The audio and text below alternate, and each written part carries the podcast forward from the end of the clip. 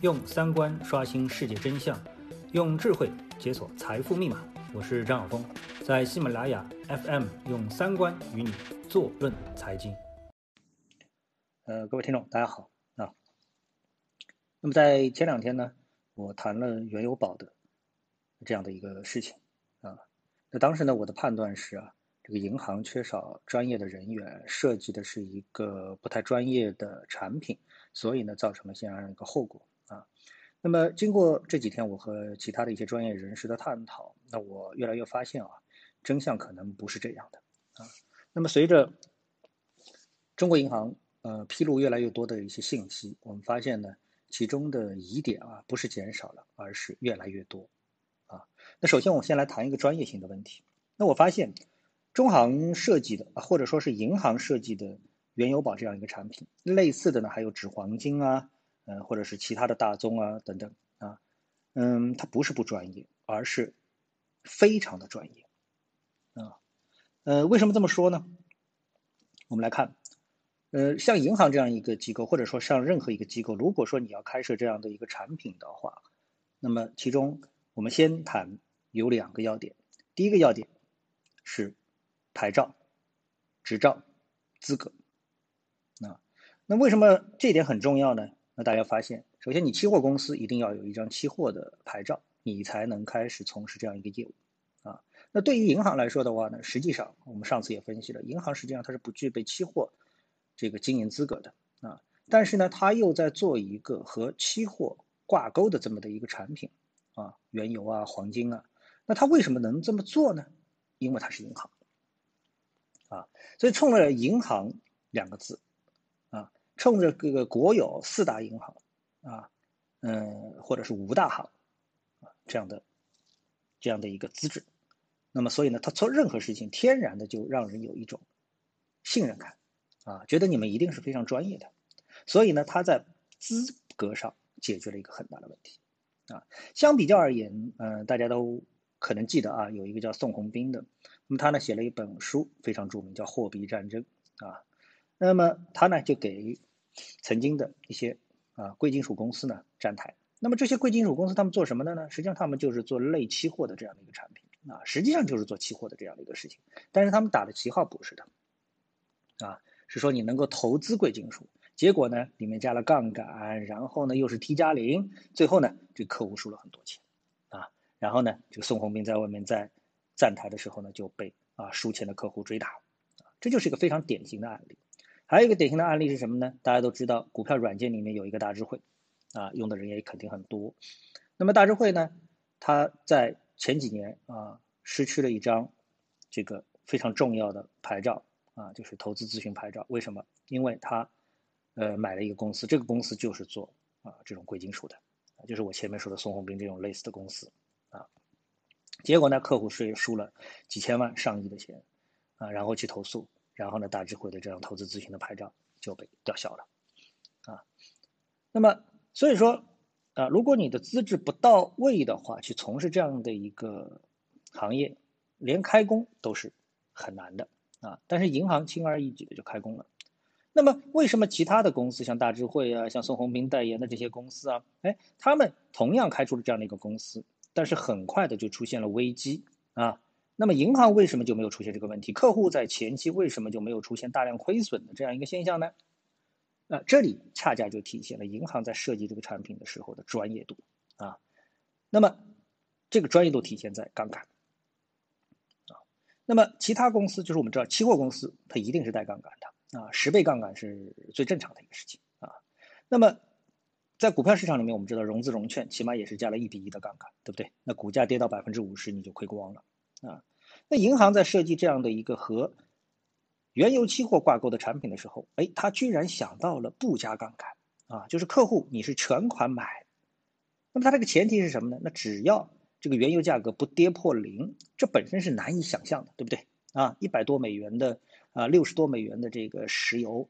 的价格怎么会跌到零呢？甚至又跌破跌破零呢？所以它是不可能这个输钱的啊，亏钱，但是不会输光，不会倒扣银行钱的啊。所以呢，从这点上来说，我们说银行把它的贪婪度控制在了一个非常安全的水平上面啊，所以说它非常的专业。所以凭这样一个设计啊，那么银行的这个原油宝这个产品啊，可以说是大赚其钱啊，它的生意要比期货公司的原油期货好得多得多。为什么？因为你在期货公司一加杠杆，很快就爆仓了嘛。你在银行做不会爆仓，所以呢，它的手续费也高啊，这个报的价格可能也不合理，甚至有延迟，各方面都不行。但是，哎，他赚的钱一定是比期货公司要好得多得多啊，这就是他专业的地方。那么还有什么专业的地方呢？哎，那就是客户啊，因为在期货公司，如果说你去找一个客户，那你得跟客户啊说一大堆的专业的东西，你要考试，你要有五十万的瓶颈啊门槛等等，哎。这个银行，它恰恰非常的理解啊，我们的韭菜型的散户他需要什么？需要的就是不要让我考试啊，不要驾照我就可以去开车啊。于是呢，一大批对期货完全没有了解的这个投资人，冲着银行的牌照，冲着全款啊，呃，买卖的这样的一个低风险啊，感觉上是一个低风险的交易规则，就冲进去了。哎，所以呢，银行就撸得了大批的。这个客户，否则的话就不会有坊间所说的，哎，这次中行输了三百多亿，啊，这需要大量的客户去堆积，对不对？好，那么还有一个非常专业的问题在哪里呢？就是关于外汇的问题，因为你做的是国际商品，原有国际商品，你的输赢其实都是用外汇来结算的啊。理论上你一定相信，你所做的这些原油的合约都是放到国际市场上去的，那你输赢都是。用美元结算的，然后呢再结汇成人民币来给你结算。但是你知道后面你一定是有过一个啊这个美元结算的这么一个过程的。但事实是不是这样呢？肯定不是。为什么？因为大家都知道，如果你去做期货的话，真正你做期货的话啊，你一定是输多赢少。那么所以呢，如果是基于这样的一个普遍的规律啊，正常的一个规律的话，那么银行开展这个业务，任何一个公司啊开展这个业务，你是跟国际市场对接的话，你就会发现，呃，你交易的越多，你向外流出的这个外汇就越多，啊，这是我们的外汇管理系统不能忍受的，啊，其实很多年前就发生过这样一个故事啊，呃，民生银行在多少年前就和呃这个外汇经纪公司一家国际上。啊，这个一流的外汇经纪公司开展了外汇交易，结果没做一个星期就关掉了。为什么？没有人解释，但是我很理解，因为为什么？你这么多人去做，每天从外汇局的这个流水上来看的话，你民生银行每天可能在向外输出几十万、上百万的美元就在往外走。为什么？一问啊，输钱了，所以立刻就关掉啊，因为你每开一天，我们的外汇就要损失几十上百万。具体数字我不清楚啊，那那一定是往外的啊，这个往外流出的，所以必须得关掉啊。那么如果也是存在这样一个问题，那中国银行就包括其他的银行，它就开不出这个产品啊，因为我们不可能向外去这样的去输美元嘛，所以呢，这些单子它是不会到国际市场上去的啊，是不会到国际市场上去的。那既然不是到国际市场上，那一定是银行在跟客户进行对赌啊，对赌。那么，对赌就解决了外汇流失的问题。那这样的话呢，在外管局也就能过关了，啊，所以呢，我们说产品设计的时候，他一定会考虑这样一个问题。但是我们现在很多人啊，认为，呃，他的单子是放到国际市场上的或，就否则的话呢，就不会输这么多钱。这其实里面是存在着非常大疑点的啊。这里我就不再进一步分析了，再分析下去全都是阴谋论了啊，我就不分析了。啊，我认为外汇是一个很大的问题啊，解决这个问题也需要天才的。这个脑洞，啊，好，那么还有个问题是什么呢？就是人才问题，啊，我们知道，呃，做一个任何一个生意啊，人才是非常重要的啊，就是要能驾驭这个生意啊，那你不能说这个生意你必须得大学生，然后你找个小学生就能把这事情搞定啊，这是很难的。但是，哎，银行解决了这个问题，就是大家都知道期货是一个高难度的。工作，啊，是一个生意。大家做期货很少赢钱的人不多嘛，按比例来说比股票都要少，对不对？哎，但是为什么这个生意能够长治久安的做下去呢？啊，他一定是把它设计了，连小学生都能够操作，啊，所以规则非常重要。